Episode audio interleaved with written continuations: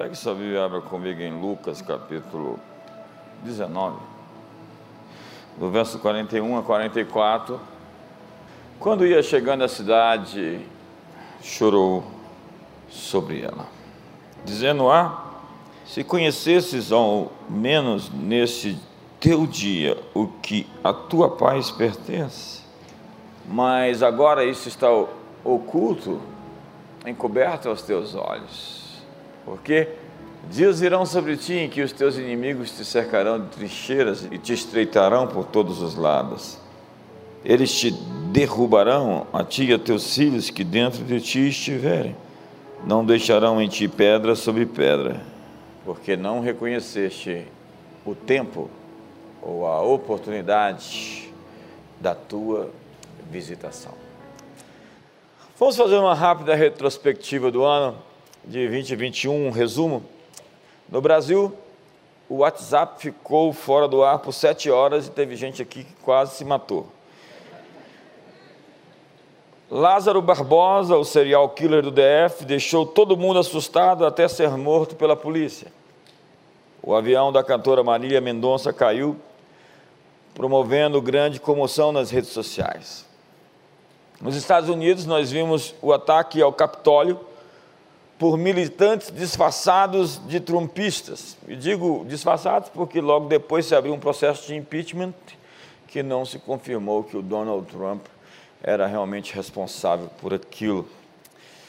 E imediatamente Donald Trump foi banido do Twitter, do Facebook e do YouTube. Joe Biden prestou o juramento em uma cerimônia de posse no dia 20 de janeiro como novo presidente dos Estados Unidos e tem a pior popularidade de décadas como um presidente americano. Em 2021, nós tivemos golpes de Estado em Mianmar, Mali, Guiné e Sudão. No Haiti, o presidente Jovenel Moise foi assassinado dentro da sua própria casa.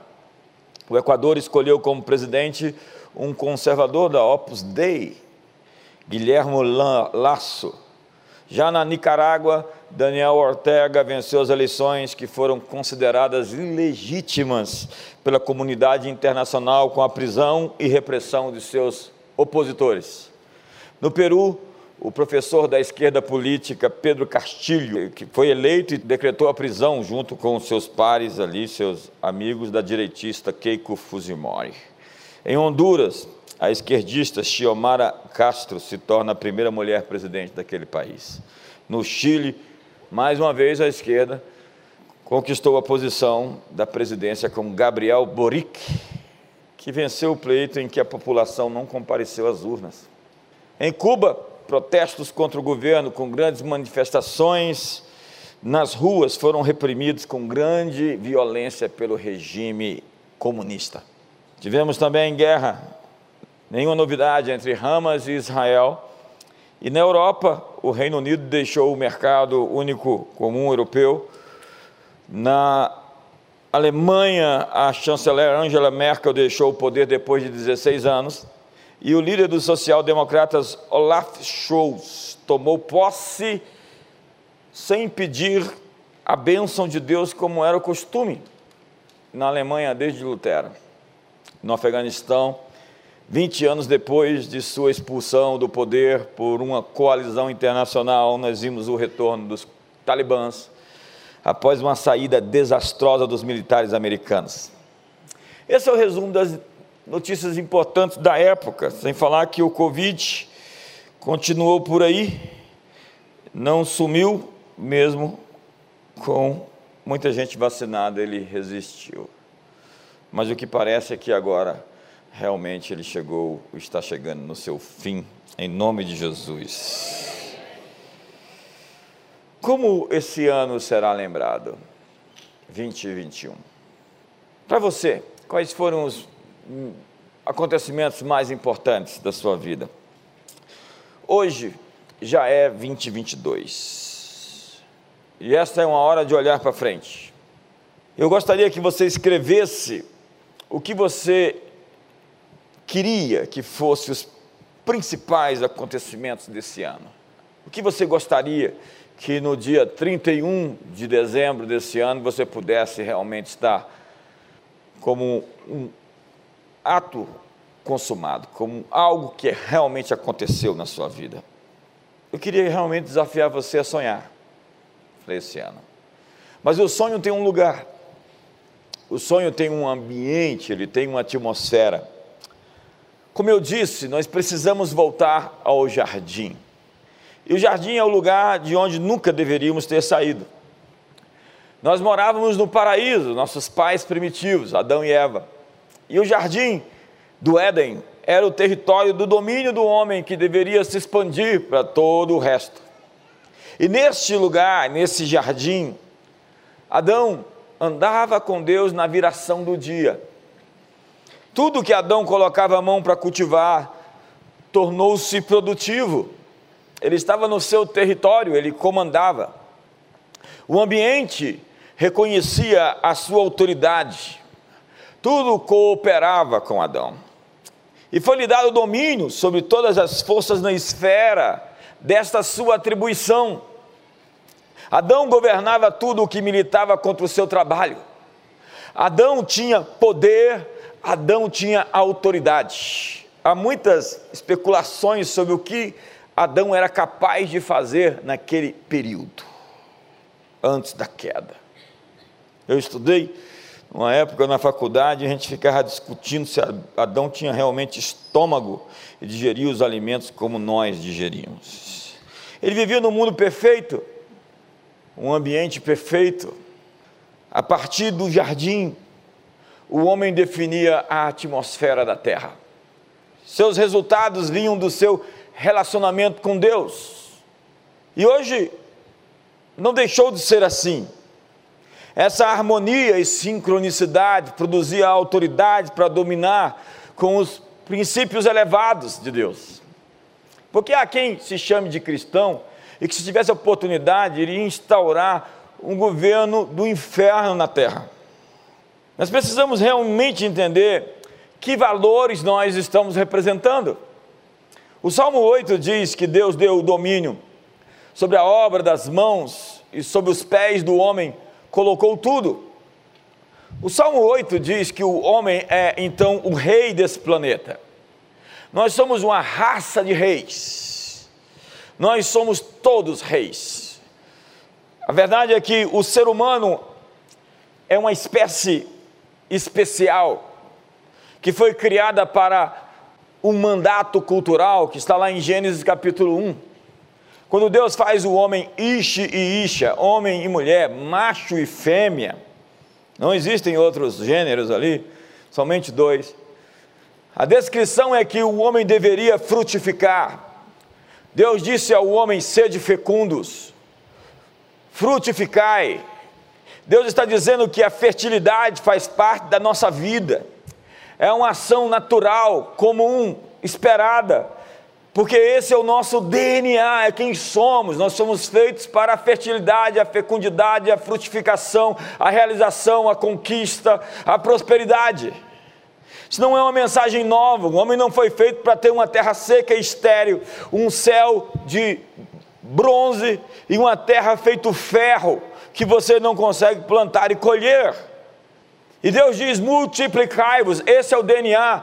Deus colocou dentro de nós a capacidade de se multiplicar, tanto de uma maneira biológica como de uma maneira espiritual. Nós nos reproduzimos, é isso que nós fazemos, é a nossa natureza, está escrito no nosso DNA. E Deus disse: enchei a terra.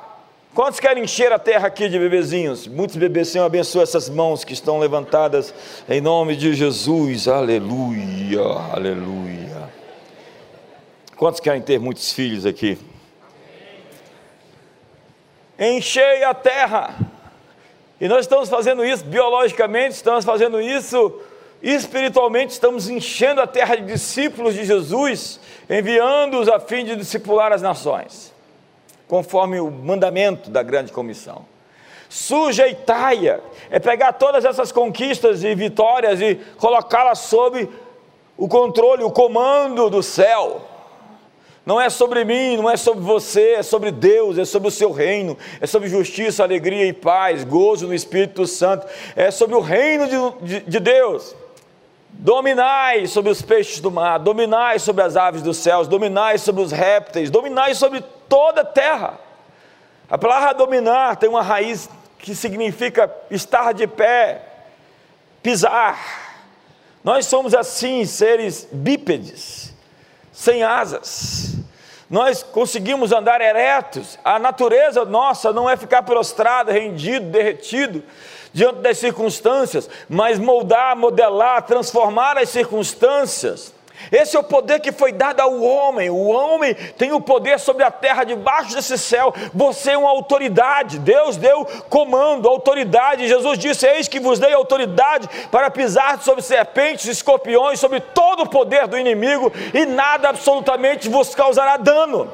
A autoridade que você tem de transformar o que existe no que você precisa, de modificar o caos de criar oportunidades, de criar ecossistemas de prosperidade.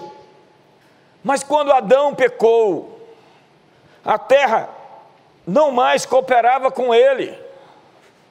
O pecado dá muito trabalho. Pecado não é uma palavra religiosa. Pecado chama-se desperdício. Pecado traduz-se perda, prejuízo. Pecado chama-se trabalho duro. Às vezes a gente quer o caminho mais fácil, mais rápido, e esse caminho sempre é o caminho da maior batalha, do maior sacrifício, da maior dor, do maior sofrimento. É isso que Deus diz: do suor do teu rosto comerás do teu pão, e a mulher deveria então gerar, frutificar, multiplicar com dores de parto, e do pó viestes e ao pó voltarás. Houve uma ruptura sistêmica no cosmos. E isso provocou uma rebelião dos bichos. Os animais se rebelaram contra o homem, eles tinham que estar submetidos à autoridade do homem como governante supremo dentro desse planeta. Mas agora uma confusão dos diabos. A natureza colapsou. E o ambiente não era tão mais favorável como antes. O homem perdeu o controle e o domínio sobre a criação. E Romanos, capítulo 8, fala disso como o cativeiro da corrupção, que a esperança, a esperança é que a criação seja redimida do cativeiro da corrupção para a liberdade da glória dos filhos de Deus. O cativeiro da corrupção é quando toda a criação ficou sujeita à vaidade. É o texto, dentro do contexto. Não voluntariamente, mas por causa daquele que a sujeitou. Então nós tivemos algumas leis dentro desse sistema fechado chamado terra, a entropia, né? essa segunda lei da termodinâmica, onde as coisas envelhecem. O homem não nasceu para morrer.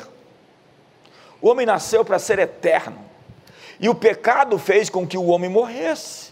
Então nós envelhecemos. E nós temos um processo onde as coisas se desorganizam. Isso é entropia. As coisas elas não se renovam. Na Nova Jerusalém diz a Bíblia que as coisas se renovarão. Ao invés de envelhecer, se renovam. É uma inversão do processo de decomposição. Tanto que a palavra ali sobre o corpo de Jesus no túmulo é: não deixará que o teu corpo veja desintegração. É como se o corpo decomposse. É isso que acontece com o corpo morto, ele se decompõe. Mas o que a Bíblia está falando é que esse cativeiro chamado corrupção será quebrado pela liberdade da glória dos filhos de Deus. Que a ardente expectativa da criação aguarda a revelação dos filhos de Deus. E nós esperamos a redenção dos nossos corpos onde o mortal será revestido da imortalidade e a corrupção da incorruptibilidade, onde nós vamos ter uma nova estrutura atômica molecular, onde os nossos corpos serão vivificados, transformados, transfigurados, como o próprio corpo de Jesus, que entra dentro do cenáculo e não tem porta, onde ele come, é verdade. E a Bíblia diz que o maná era o pão dos anjos. Então entenda, eu preciso me conectar aqui ao meu esboço. O homem deveria trabalhar então a partir do pecado com o suor do seu rosto, e a terra daria espinhos e abrolhos. E em vez de um jardim de produtividade exuberante, a terra daria espinhos, e por fim a morte no pó da terra. A Bíblia diz que o pecado faz a terra chorar. O pecado que se pratica na terra faz a natureza penar. O pecado afeta os homens, o pecado afeta os animais. A terra é contaminada pelos pecados. No início dessa pandemia, eu conversei com um PhD em Química, é um amigo nosso, que fala sobre design inteligente, uma das maiores cabeças sobre esse assunto no Brasil. E ele me mostrou a imagem de um vírus. O que, que o vírus faz? É como se tivesse, ele tivesse uma furadeira, onde ele entra dentro da estrutura celular e ele põe dentro da estrutura celular o seu próprio DNA e ele sequestra o interior daquela célula, tomando-o para si. É a lógica do parasita. O parasita opera assim sequestrando o DNA, inserindo o seu próprio DNA. E ele me disse uma coisa que não saiu da minha cabeça: esse monstrinho ali não foi feito desse jeito. Em algum ponto, em algum momento, ele mudou o propósito. Tem gente que eu encontro e fala assim: aquele monstrinho não foi feito para ser desse jeito. em algum momento, ele mudou a natureza dele.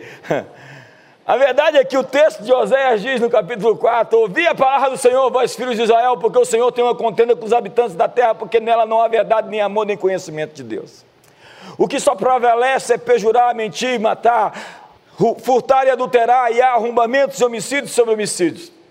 Por isso a terra está de luto, e todo o que mora nela desfalece com os animais do campo e as aves dos céus, até os peixes do mar perecem. A Bíblia está falando que o resultado do pecado é que toda a natureza entre nesse processo que nós chamamos de cativeiro da corrupção.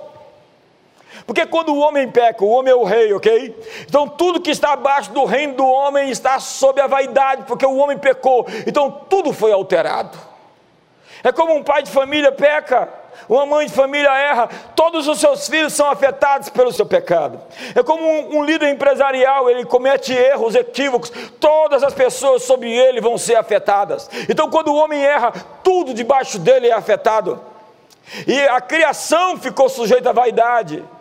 E a, ardente expectativa da criação aguarda a revelação do homem regenerado, restaurado, porque quando o homem for completamente levantado, toda a criação também será levantada. Então os montes vão bater palmas os rios vão celebrar, então é, a natureza vai se revigorar. O embaixador do Fiji, das Ilhas Fiji, era aqui da igreja, ele morreu recentemente, um amigo pessoal meu.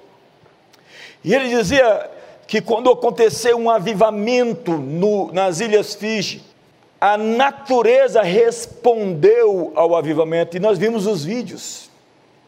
Os peixes tinham ido embora das margens ali da região, e eles voltaram. A, o verde regenerou-se, restaurou-se. A mesma coisa aconteceu em Almolonga, lá na Guatemala onde todo mundo se converteu, 98% das pessoas eram cristãs. A saudação não era bom dia, boa tarde. Pai do Senhor, irmão, Pai do Senhor, irmão, Pai do Senhor. Era um centro carcerário, as cadeias fecharam, fecharam, não tinha mais cadeia.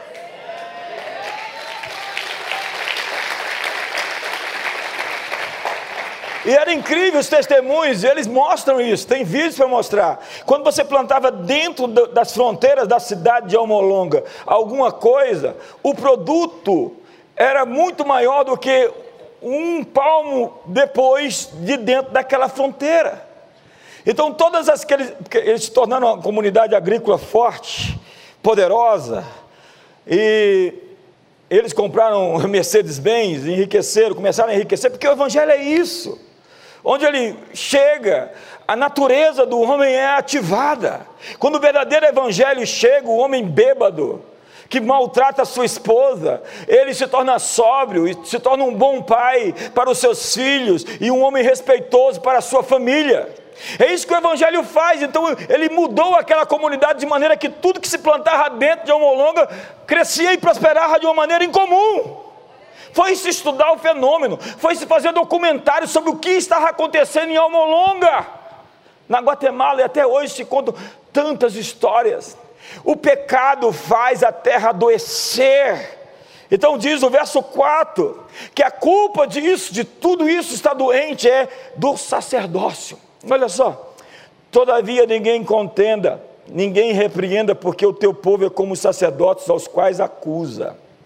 Ei, ei, o grande problema é o povo ou é o líder?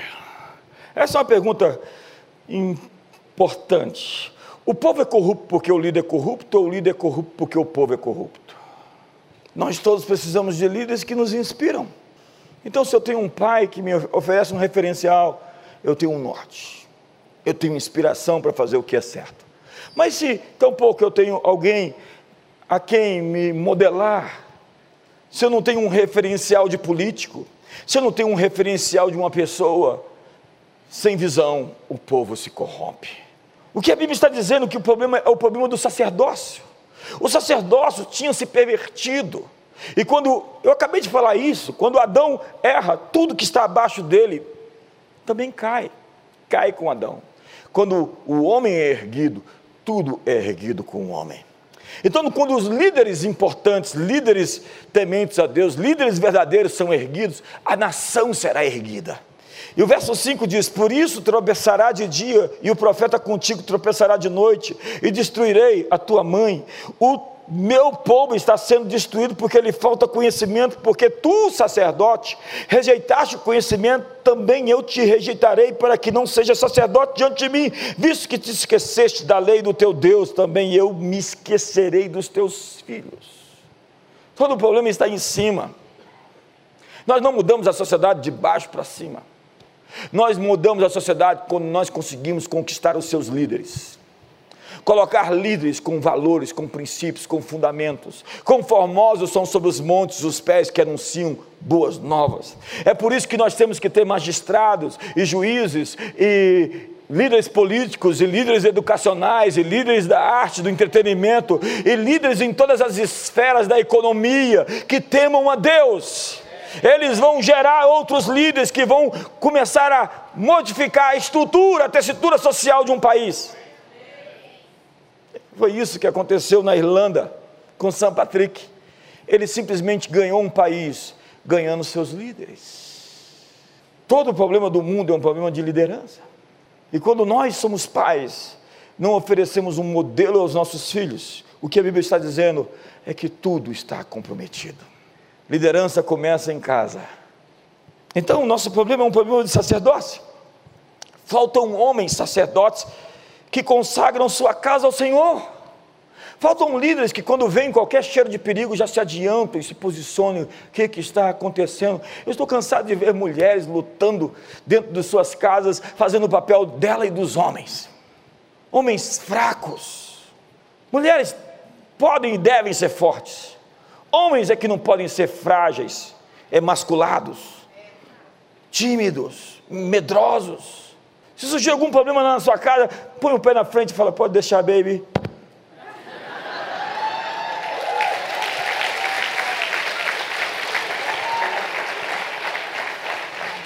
Mas fica esperando a mulher resolver. Esses dias alguém chegou para mim e falou assim: Como é que tem homem solteiro lá na sua igreja? Falei: Por quê? Porque lá é o lugar das mulheres mais bonitas de Brasília. Eu, eu vi isso essa semana. Ainda tem homem solteiro lá? Quantos irmãos solteiros aqui? Não levanta a mão, não. Tem uns caras que é fraco, irmão. Pior que eles viram metrosexuais, né? Começa a ficar com traço feminino. Faltam homens sacerdotes. Faltam empresários, sacerdotes que consagram seus negócios. Faltam verdadeiros intercessores no jardim de oração. Você sabe quem é a pessoa que eu respeito ao máximo na igreja? É um intercessor verdadeiro. Não, não, não é um, um, um modelo falsificado de intercessor.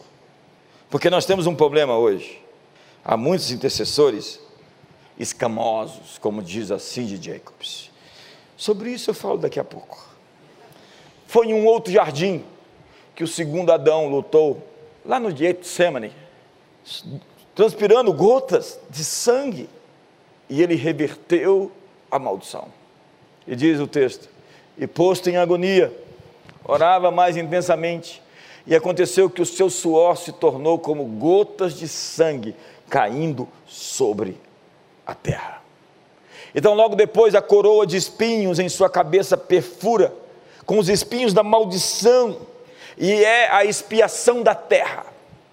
A terra será curada pelo sangue inocente, derramado pela causa dos nossos pecados. A maneira de redimir o erro de Adão era o segundo Adão se sacrificando. Se em Adão todos pecaram, diz a Bíblia, em Cristo Jesus todos são justificados. Se pela ofensa de um só e por meio de um só reinou a morte, muito mais os que receberam a abundância da graça e o dom da justiça reinarão em vida por meio de um só, a saber, Jesus Cristo. Então, o segundo Adão é colocado em um sepulcro, mas a morte não pôde segurá-lo. O pó não pôde reclamá-lo. Ele inverteu a entropia. Então o seu corpo recebeu o espírito de vida e ele sobe da morte triunfante ao terceiro dia. Logo depois ele aparece aos discípulos que estão trabalhando a noite inteira em busca de peixes cansados, lavando as suas redes frustrados que os peixes não aparecem. O mestre diz que eles lançassem a rede de novo e eles quase afundam sob o peso do resultado. Logo depois da ressurreição, ele está dizendo que a maldição da infertilidade estava sendo quebrada. Eles receberam a autoridade de volta em sua atribuição. A expiação nos liberta do pecado e por isso nos liberta da opressão demoníaca, da doença, da morte, do trabalho infrutífero. Talvez você chegou ao final do último ano muito cansado, mas eu quero lhe dizer que existe uma promessa e uma autoridade para você exercê-la esse ano de maneira diferente. Você é um sacerdote da nova criação de Deus. E se você for para o jardim, você terá a legitimidade para o exercício do seu chamado, de uma maneira que ninguém, nada debaixo desse céu vai poder impedir você de avançar. Deus Deus tem um jardim para você decidir como serão as coisas em 2022, mas você tem que comparecer ao lugar da intercessão, ao lugar do encontro, na viração do dia. O jardim está acenando para você. Existe uma voz que quer te encontrar no lugar de oração.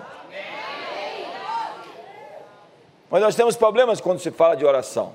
Nós temos culto de oração ao invés de cultura de oração. Eu tenho grilo, receio e sou muito escaldado com gente que ora, na hora de orar já muda quem é. Já não é mais ele, é outra pessoa. Já muda o tom de voz, cheio de firula. Falta autenticidade na nossa vida de oração. Eu não vim aqui falar para vocês, eu não sou um personagem. Eu sou JB e pregar é expor sua vida, é exposição de vida. Então, o meu ponto é: nós precisamos de gente que é autêntica no que faz. Porque nós temos pessoas, gente, no jardim, transitando na frequência das serpentes. Lá no jardim tinha uma serpente. E Eva começou a bater papo com ela. Ao invés de estar no lugar da oração, estava de papo com a serpente. Às vezes eu encontro alguns intercessores que falam para mim, eu estava ali orando. Eu falo, e olho para a pessoa e falo, quem? Com quem que você estava? Porque a maneira como você me aparece e o que você me diz não mostra que você estava conversando com a pessoa certa. Um pessoal dramático. Eu tenho um grilo com esses intercessores dramáticos, que enfatizam as trevas, que enfatizam o mal. Eu falei, você estava conversando com a, a, a escuridão. Você estava falando com a serpente. Porque você não pode estar falando com Deus e chegar para mim com essa conversa que você está tendo. Você está assustado com o mal, você está com a ênfase no mal, você acredita mais no diabo do que acredita em Deus. Com quem que você estava conversando? É o que Deus fala para Adão quando ele aparece. Eu escrevi no meu Twitter essa semana: falsos profetas não ouvem ninguém, eles não são pastoreados e não têm cobertura, estão sempre tentando levar as pessoas a si mesmos e têm como seu ministério principal criar o medo.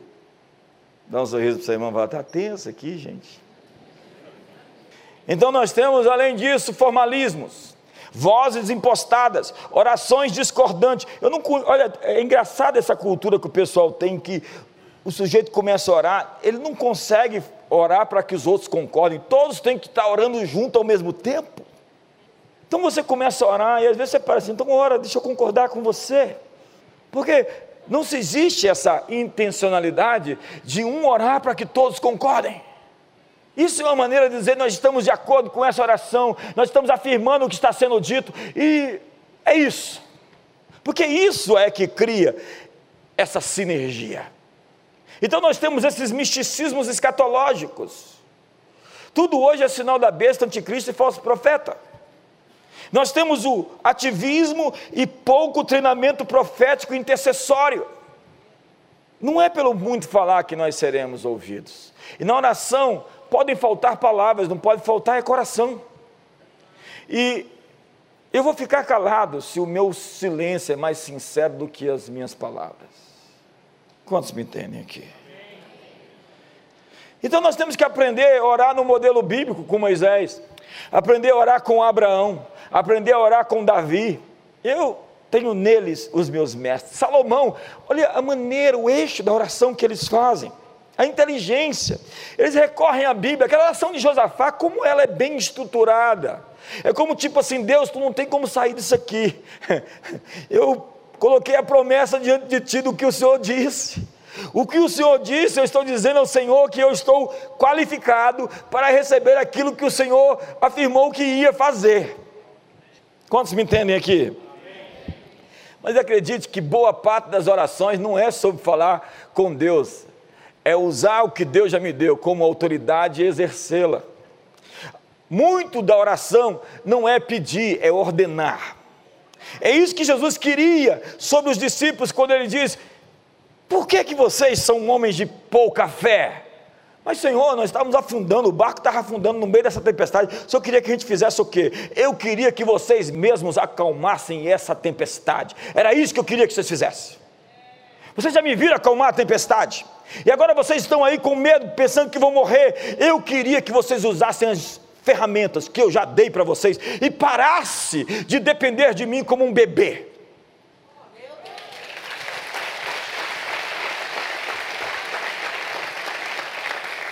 Jesus dá a maior bronca nos discípulos, você olha assim de longe e fala assim, mas por que tanta bronca?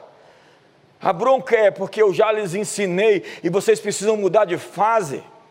A criação está aguardando os filhos maduros de Deus e não esses crentes recalcados. Esses crentes cheios de mimimi, ofendidinho, que sabe que não sabe se livrar da ofensa, vive na esfera da reatividade. Se o diabo te capturar porque ele falou mal de você, ele vai falar mal de você a vida inteira, então se prepara. Enquanto aquilo servir para você e te atingir e te atacar, é aquilo que ele vai usar para te atacar. Quantos estão comigo aqui? O futuro não é um jogo de cartas marcadas. O futuro é sobre possibilidades. E aqui eu começo minha mensagem. Ou seja, tem coisa que só vai acontecer com o seu movimento. 2022 não é uma coisa que vai no fluxo, se você não pegar o fluxo. Nós temos que voltar ao jardim, ao lugar da autoridade. É isso que Jesus faz, é isso que os apóstolos fazem. Jesus não pediu para o pai ressuscitar Lázaro. Jesus não pediu para o pai expulsar nenhum demônio. Você não vê nenhum apóstolo orando dizendo: Senhor, expulsa esse demônio. Não, ele disse: Em meu nome expulsarão demônios. Um sacerdote se põe em casa, na brecha, com as mãos erguidas, dizendo aos poderes: Afastem-se do meu lar. Um sacerdote se põe na empresa com mãos levantadas, sem ira nem animosidade, dizendo: quebradeira, miséria, roubo, poderes infernais que lutam contra o meu negócio, vocês estão repreendidos em nome de Jesus Cristo. O que eu disse, ei, essa mensagem é muito, muito chave para a sua vida esse ano inteiro. Debaixo desse céu, Deus deu comando, uma autoridade. Deus não está presente, esteve em Cristo Jesus. E Ele comissionou a igreja, o seu corpo, o seu povo. O homem tem autoridade debaixo desse céu. É você quem tem autoridade sobre esses poderes infernais. E digo: miséria, pobreza, doença, opressão demoníaca, maldição. Essas coisas não são páreo para você. A Bíblia diz: sujeitai-vos a Deus, resisti ao diabo, e ele fugirá de vós. Quando, quando você se põe no jardim da oração, quando você se aproxima de Deus em quebrantamento, em humildade, você está pronto para resistir qualquer demônio nessa vida. Ah, mas é um demôniozão forte. Não tem demôniozão forte. Eu vos dei autoridade sobre todo poder do inimigo, sobre todo poder do inimigo, sobre todo poder do inimigo, sobre todo poder do inimigo, sobre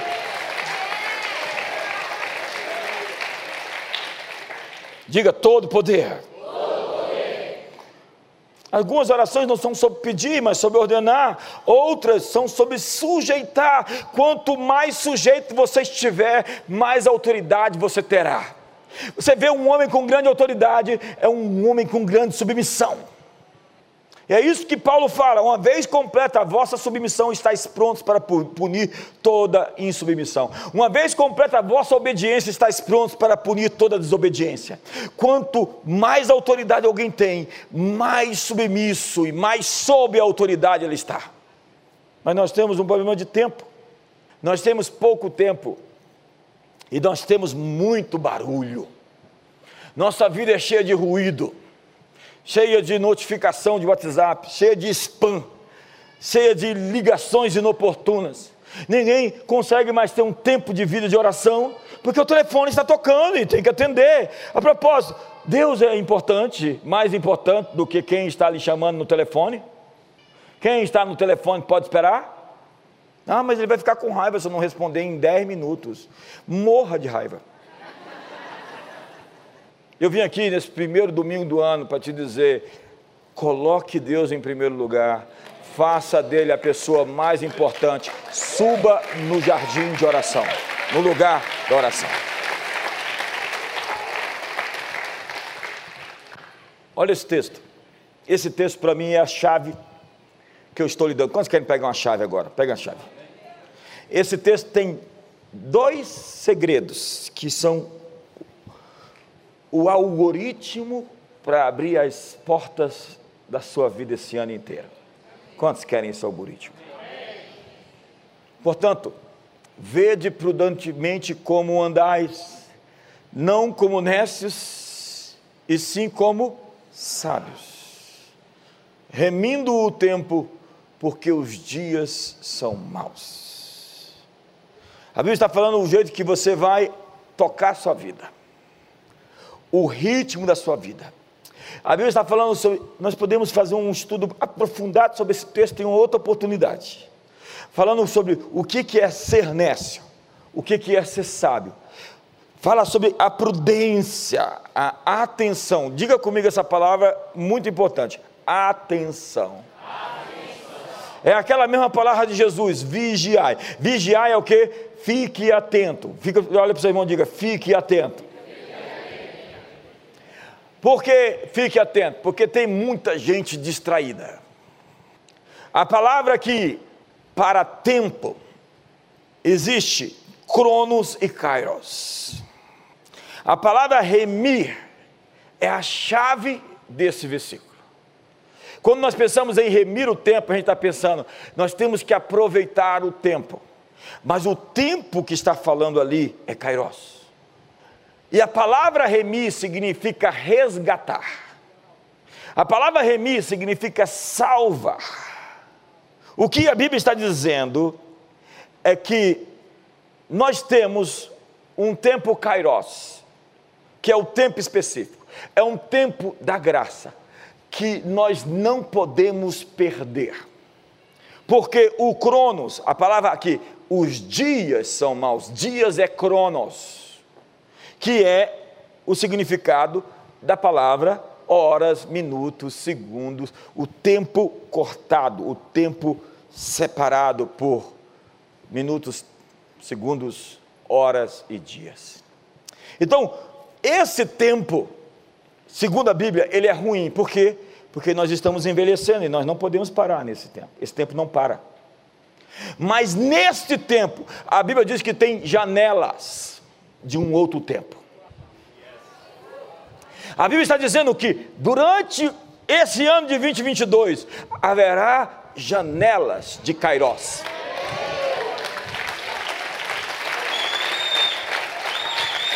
E o que você tem que fazer é pegar a oportunidade que vai surgir nesse momento. Você acha que o Bill Gates foi o único que viu a janela de oportunidade que ele aproveitou? Eu acho, tenho certeza que teve muita gente que tinha tido uma visão semelhante à dele, mas que não ousou o suficiente para abraçar aquilo e fazer o futuro acontecer. Deus, quando quer manifestar o futuro, Ele procura pessoas. Ainda que depois essas pessoas vão se tornar engenheiros sociais deploráveis, como esse fulano aí. Então, o que a Bíblia está dizendo é que nós podemos, nos dias maus, viver em uma janela de oportunidade. E esse ano você terá muitas oportunidades. Lembra do texto que eu acabei de ler no início? E que Jesus disse: vocês vão perder, porque vocês não reconheceram o tempo da oportunidade de vocês. Eu estou falando a pessoas aqui que perderam tantas oportunidades a vida inteira. E você poderia estar tão além em tantas coisas, em tantas esferas. Mas eu estou dizendo a você que Deus vai te dar um sensor esse ano. E você pode perder essas oportunidades, mas não desavisado. Ligue a notificação da janela Kairos dentro do seu sistema mental, emocional, espiritual.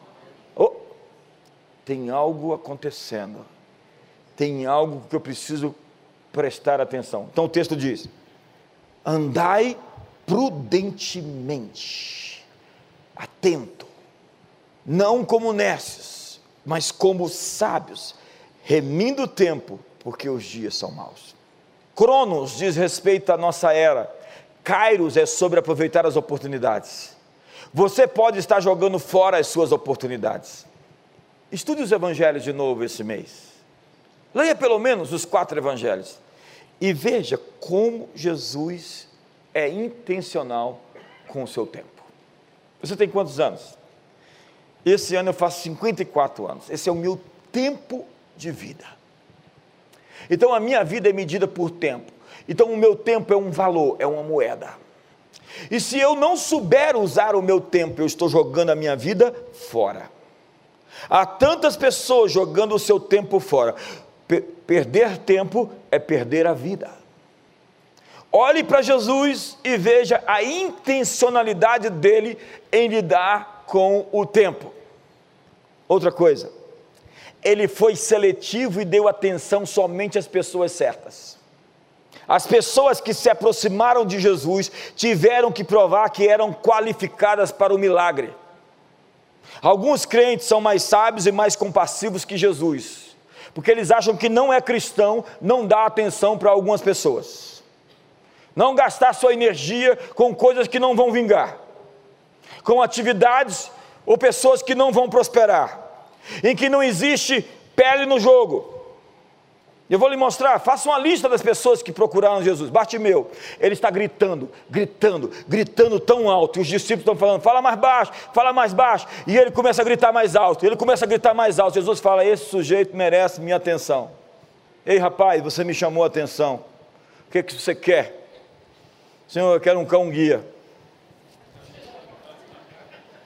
Parece estúpido, né? O que, que você quer? Eu quero ver, obviamente, é o que eu preciso. Mas você precisa dizer. O que, que você quer? Pergunta para o seu irmão, o que, que você quer?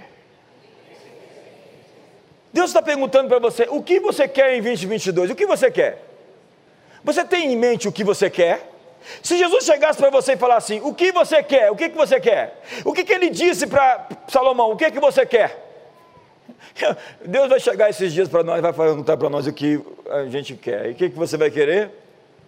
Eu espero que você tenha uma resposta. A Ciro Fenícia. Jesus, Jesus não deu atenção para ela. Estava virando um vexame. Jesus ignorou a mulher. Ainda chamou a mulher de cachorra. Eu não vou pegar o pão dos filhos e dar para os cachorros. Mas, Senhor, até os cachorrinhos comem das migalhas que caem da mesa dos seus senhores. Jesus disse o quê? Nem em Israel eu vi tamanha fé. Mulher, você acabou de se qualificar para aquilo que eu quero fazer.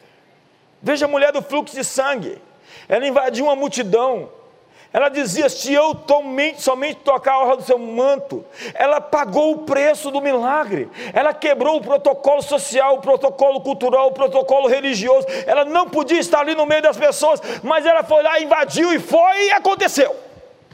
O jovem rico não se qualificou. O leproso, Senhor, se tu quiseres, tu podes me limpar, eu quero. O chefe da, sinagoga, Jairo, o centurião, Senhor, manda uma palavra, vai ser feito assim. Jesus disse: Uau! Já viu Deus fazer um uau assim? Uau! Rapaz, você me chamou a atenção.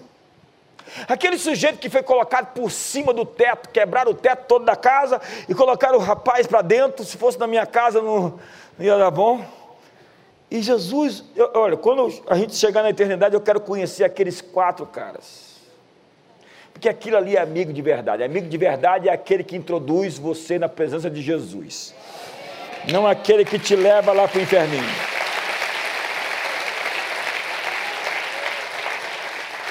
Jesus olhou para aquilo e falou: Rapaz, vocês chamaram minha atenção, vocês estão destruindo a casa, vocês estão pagando o preço, vocês têm a pele no jogo, vocês estão qualificados para ver os meus milagres. Mais do que dinheiro, é hora de descobrirmos que o nosso recurso mais importante, mais limitado é o nosso tempo. Você pode acumular dinheiro, mas não pode juntar tempo. O que você pode fazer, segundo a Bíblia, é resgatar o Kairos assim que ele surgir.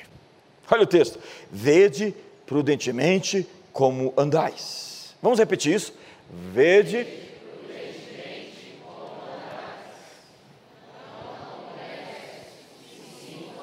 De novo, vede.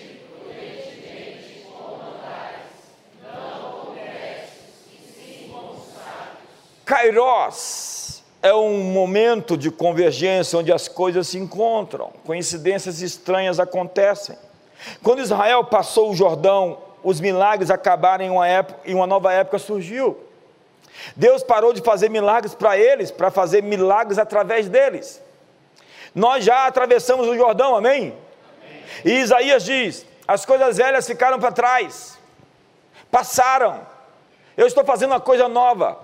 Cante um cântico novo. Deus está fazendo algo novo. Diga para seu irmão: Deus está fazendo algo novo. Mas você pode estar desatualizado. Você pode estar ultrapassado, você pode ser uma notícia velha. Algo que foi relevante para outra estação pode não ser importante para essa. Acabou o maná, não tem mais maná. Essa história de maná é coisa velha. Tem até música desatualizada. Tem umas músicas que a gente não quer mais cantar aqui na igreja. Depois eu vou fazer uma lista, não quero mais essa, não quero mais essa, não quero mais essa. Porque o que Deus está dizendo é isso, é isso e isso. Não é aquilo, aquilo e aquilo outro. Essa música foi para uma estação, mas não é para essa nova estação. Deus tem uma mensagem nova para essa estação. Deus tem uma palavra nova para você nesse tempo de 2022. Mas o que eu tenho percebido é que tem gente que sofre de teimosia. E teimosia deveria ser um dos sete pecados capitais. Teimosia é a coisa dos fariseus, eles teimaram naquilo que eles queriam, eles insistiam no velho. Eles diziam: Nós somos discípulos de Moisés. Jesus fosse, assim como eu, falar: Moisés, é, Moisés é, é velho, eu sou o novo.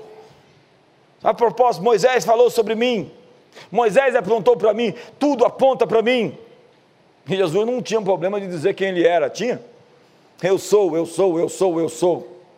A estação muda as coisas. Ei, olhe para mim. Você mudou de estação. Mude seus amigos. Os amigos não te levam para Jesus. Os amigos falam palavrão. Os amigos não gostam do jardim de oração. Eu quero lhe dar um conselho muito crítico. Arrume gente que ora e cola do lado. Mas não é místico, não, que vira o olho assim fica tudo branco, assim, na hora que você olha. Nossa, meu Deus do céu, é, Porte... é o Exorcista 10. Mateus 16 diz: Os fariseus e saduceus, tentando, pediram que lhe mostrasse um sinal. Ele respondeu: Quando a tarde vem, vocês dizem vai fazer bom tempo? porque o céu está vermelho de manhã, hoje haverá tempestade, porque o céu está vermelho e nublado. Vocês sabem interpretar o aspecto do céu, mas não sabem interpretar os sinais dos tempos. Isso é uma coisa nova sair com o iPad assim pregando. em tempos de mudança, Deus procura aqueles que estão preparados para viver em um mundo novo, enquanto muitos estão somente preparados para viver num mundo em que já não existe. Você vai para a escola para aprender a responder perguntas que ninguém está perguntando. Você pode estar lutando contra inimigos que nem existem mais. Você desenhou uma batalha que você está lutando como Saul. Lembra de Saul? Saul enfrentava um inimigo fictício. Ele lutava contra Davi, disputava com Davi, tinha ciúmes de Davi, e Davi não estava nem aí para isso. Davi era o homem mais leal e mais fiel que ele tinha, mas ele projetava os seus medos em Davi e ficava pensando: ele vai me trair, ele vai me dar o golpe, ele quer o reino, ele é melhor do que eu, e ele tinha ciúmes, e aquilo destruiu a vida dele. Mas não era real, era imaginário. E ele destruiu a vida dele pela imaginação dos fantasmas que ele alimentou.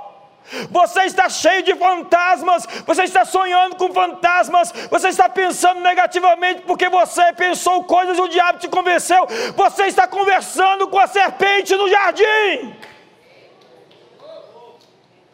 E a serpente ainda te liga. Então muda o nome aí no, na, sua, na, na sua. Coloca assim, no nome daquela pessoa, serpente. Coloca assim, cobra. Cobra, coloca assim, se for grande é anaconda.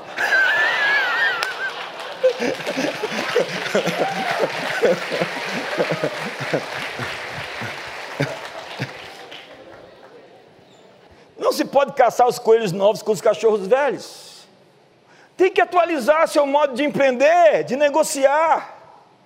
Essa pandemia, quem não se digitalizou está frito. Seu mercado é global. Você precisa ser relevante para uma estação, para os próximos 10, 20, 30 anos. Você tem que se reinventar. Você tem que aceitar as mudanças de Deus. Eu, eu coloquei um vídeo lá que apareceu na China lá e falei: deixa a sua legenda. Que era projeção mapeada com 5G de o, o, imagens holográficas. O cara fala: não, isso aqui foi feito num computador. Como foi feito no computador? Você nunca foi em Disney World, não já viu aquelas projeções que eles fazem lá? O fato é que cada um vê as coisas com os valores que tem no coração. Então tem gente que vai ver qualquer coisa, em vez de ver tecnologia que pode ser usada por reino de Deus, vai ver é, é, anticristo. Nós vivemos de toda palavra que procede da boca do, de Deus. Palavra que procede agora. Ei, ei, o que Deus está falando hoje? Qual é a palavra de Deus para essa semana? Qual é a palavra de Deus para essa estação? O que Deus está dizendo para 2022? Ouça, diz a Bíblia, o que o Espírito diz às igrejas. Seu modo de se vestir, suas piadas, seu corte de cabelo pode estar fora de moda. Vem aqui, o meu cabelo. Duas pessoas já pagaram para eu colocar cabelo. Não sei se eu faço isso. Eu vejo alguns que colocaram, eu falo assim, não ficou legal.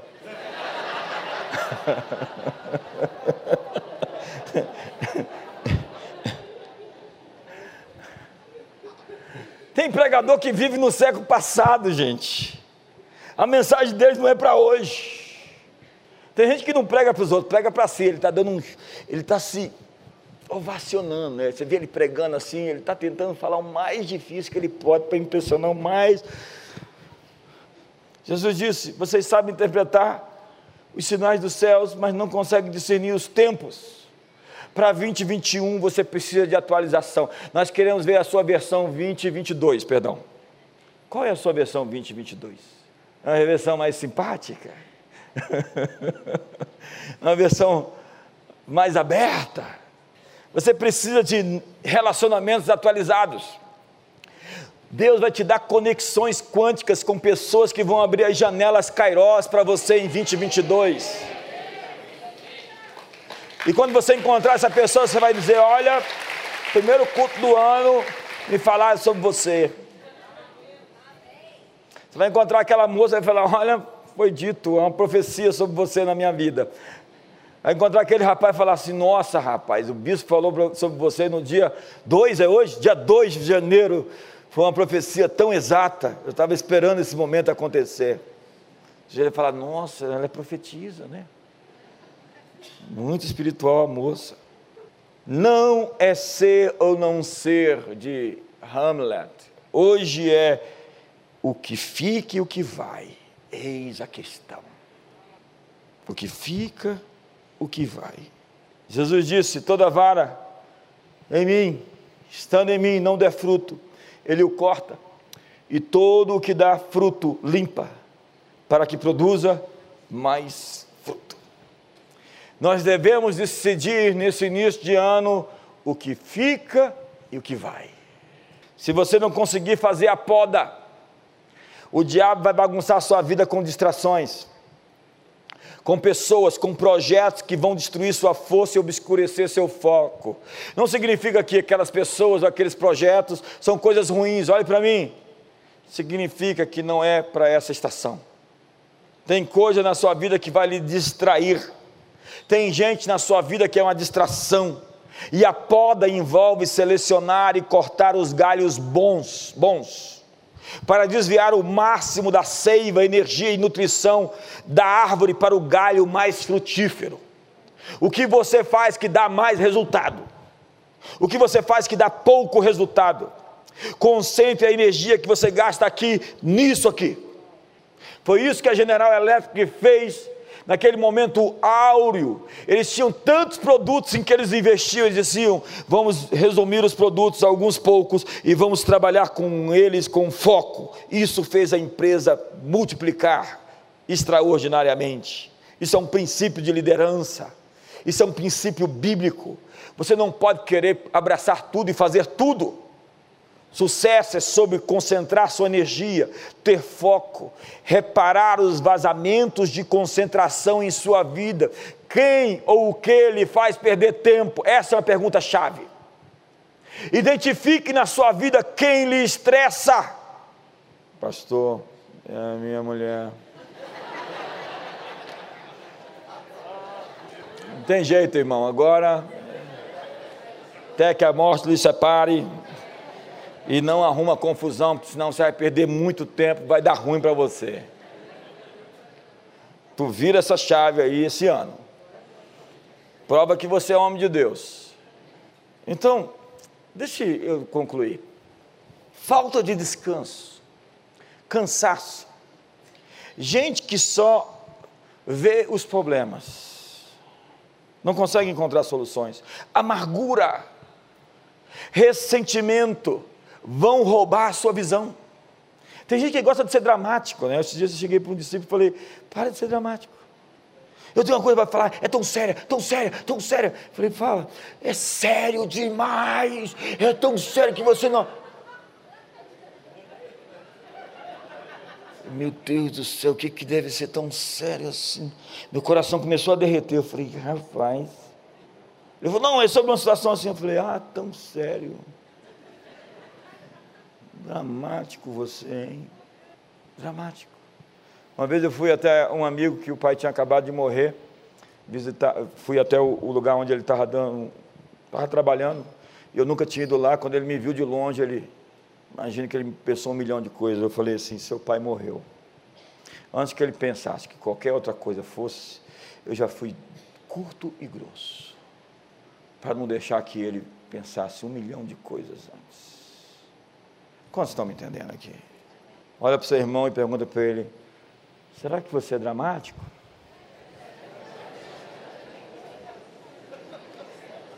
Você sabe, Michael Condeira disse: a armadilha do ódio é que ele nos prende muito intimamente ao adversário.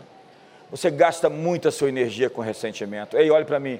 Você gasta muito a sua energia com a ofensa. E isso faz você perder o seu foco, o seu tempo, a sua vida. Quem não sabe se libertar rapidamente da crítica, do ressentimento, da amargura, é alguém que adoece rápido, que perde o foco. E se está funcionando, o diabo vai continuar insistindo nisso. Se você é assim, dodói, dengoso, mimizento, o diabo vai te atacar sempre ali, porque ele sempre põe o dedo onde a ferida dói. Mas quando você não. Ih, passou, não atingiu. Ele vai tentar outra estratégia. Nós temos muita gente que passa o dia apagando incêndio, sonhadores alucinados, assessoria assustada que dramatiza os problemas, gente que não passa de fase já viu aquela pessoa que sempre está, você está tendo os mesmos problemas com ela, as mesmas situações com ela, a mesma coisa sempre. Então, o que a Bíblia está dizendo, se você pode reter alguma coisa dessa mensagem, é encontre a janela Kairos nos dias maus. Recursos são limitados, tempo é limitado. O que ou quem lhe faz perder tempo? Pergunte-se qual a coisa ou ideia mais importante e produtiva que Deus está me dando agora. O que o céu deseja manifestar através de você nessa temporada. Desvie toda a atenção disponível para esse galho e alimente-o. Foque naquilo que está dando certo. John Maxwell diz: as pessoas concentram-se em ser, em, a sua energia em coisas que elas são medíocres. O pessoal me chamou para jogar bola, agora, final do ano. Eu falei, eu não vou, porque senão vai ficar ruim para vocês. Não, eu não vou, você sabe por que eu não vou? Porque eu não sou um grande jogador de futebol. E eu tenho 53 anos. Eu penso que o meu pé pode bater assim, segurar a bola aqui, ó. A bola vem e eu levanto o pé, mas o meu corpo não reage de acordo com o meu cérebro. E o que eu já vi de irmãozinho em futebol se machucando e ficando aí machucado, eu já vi muito isso acontecer. Eu sugiro a você, se estiver um pouquinho acima do peso, não é o meu caso, é, se você estiver além da idade, não se meta em jogar futebol. Mulheres, não deixem. Não deixem. Eu podia ter investido minha vida para ser um jogador de futebol medíocre. Eu não sou tão medíocre assim, não, irmão. Mas eu sou médio. Por que, que você quer investir em uma coisa que você é médio? Tem gente que fala, eu quero cantar, quero ministrar louvor. Não, eu não posso enterrar o meu dom. A maneira inteligente de falar assim, você tem outro dom. Não é esse. Concentre-se no que você é forte, invista no que você é bom, descubra o que você faz de melhor e gaste o seu tempo nisso. procure a sua maior colheita e invista nela. Em 2022, volte ao jardim e caminhe com ele na viração do dia e veja como a terra irá cooperar com você. Seus esforços serão recompensados. Tudo que você fizer prosperará no eixo de sede fecundos, multiplicai-vos, enchei a terra, sujeitai-a, dominai. Esse é o seu DNA, é isso que você é, e ninguém, nada vai impedir você de fazer acontecer o que Deus lhe chamou para realizar. Então, ouça a voz que está vindo até você no jardim. Deus caminhava e conversava com Adão. Encontra uma maneira nova de conversar com Deus. Adão era o jardineiro desse paraíso fechado, e ele deveria, diz a Bíblia, cultivá-lo e guardá-lo. Eu vou repetir esse texto. Vede prudentemente como andais Guarde isso para 2022. Não como necios, mas como sábios. Você foi comissionado para expandir os limites do paraíso e instruído a frutificar, multiplicar, subjugar e ter domínio sobre todas as coisas. E Deus deseja expandir seu território por meio de você. Jesus disse: Nisto é glorificado vosso Pai Celestial, em que vocês deem fruto, muito fruto, e o vosso fruto permaneça. Em que deis muito fruto. Quantos querem dar muito fruto? Eu quero profetizar uma estação na sua vida de muitos resultados. Eu tenho convicção que 2022 é um ano de muitas janelas de oportunidade, que você, abraçando-as, vai ter resultados incomuns que poderão gerar mais resultados do que todos os resultados que você teve até aqui na sua vida.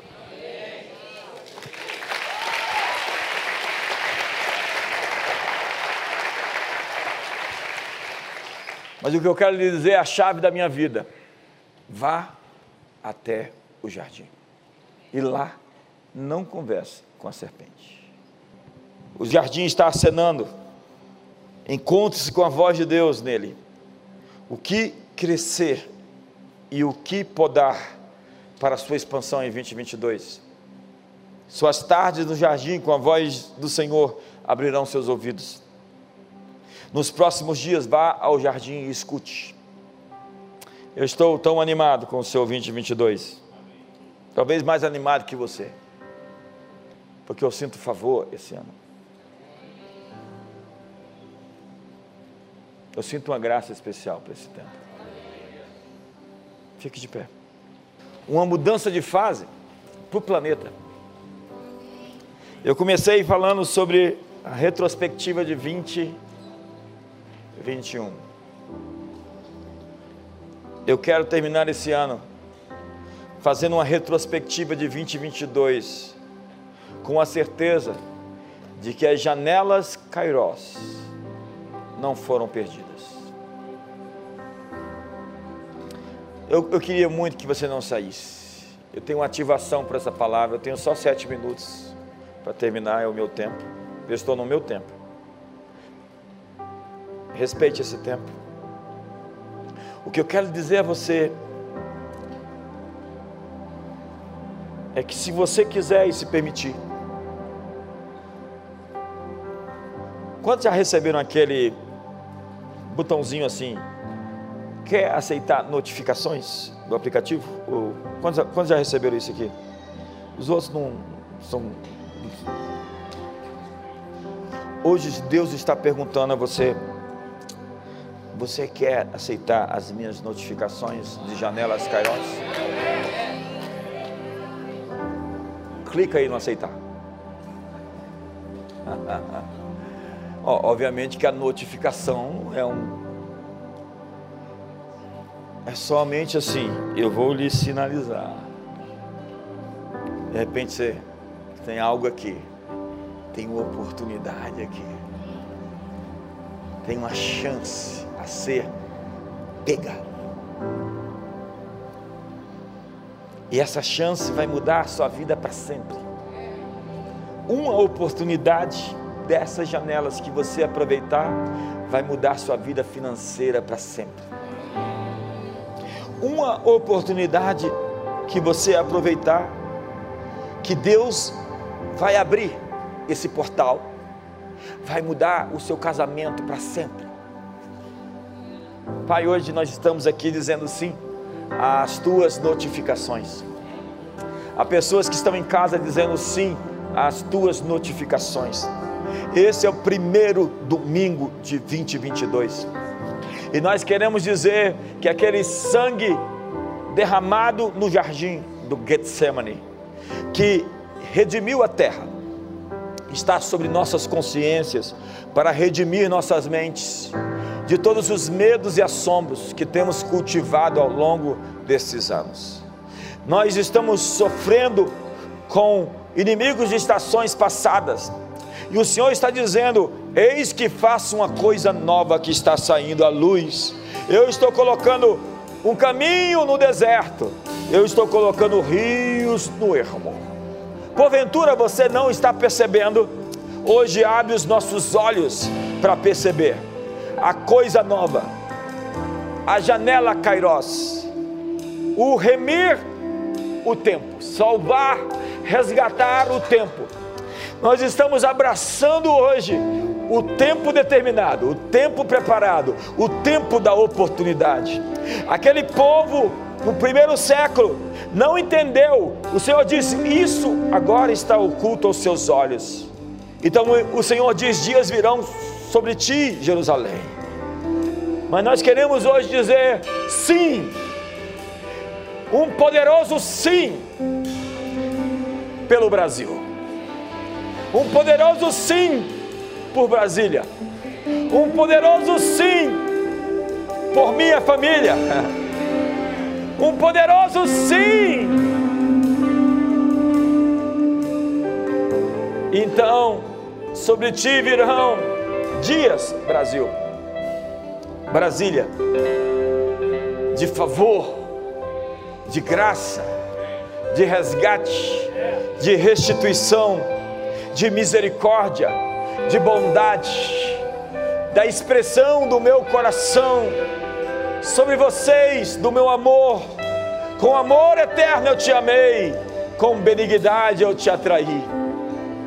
Agora é com você, levante as suas mãos. Agora é com você, diga sim. Agora é com você, diga sim, Senhor. Eu quero, eu quero as tuas notificações. Eu quero os teus comandos. Eu quero as tuas direções. Eu quero remir o tempo. Eu quero abraçar a janela de oportunidade. Pai, eu quero abençoar os teus filhos nesse primeiro domingo do ano. Nós queremos dizer sim às tuas palavras sobre nós, aos teus planos em nós. E queremos um novo som, uma nova canção. Queremos um novo tempo e declaramos estamos atentos. Quantos estão atentos aqui? Andai prudentemente, não como nécios, mas como sábios. Copie essa palavra remi o tempo, remi o Kairos, resgatai o Kairos, porque o Cronos é mau. Eu abençoo você, sua casa, sua família. Feliz 2022. Deus abençoe você. Até a próxima.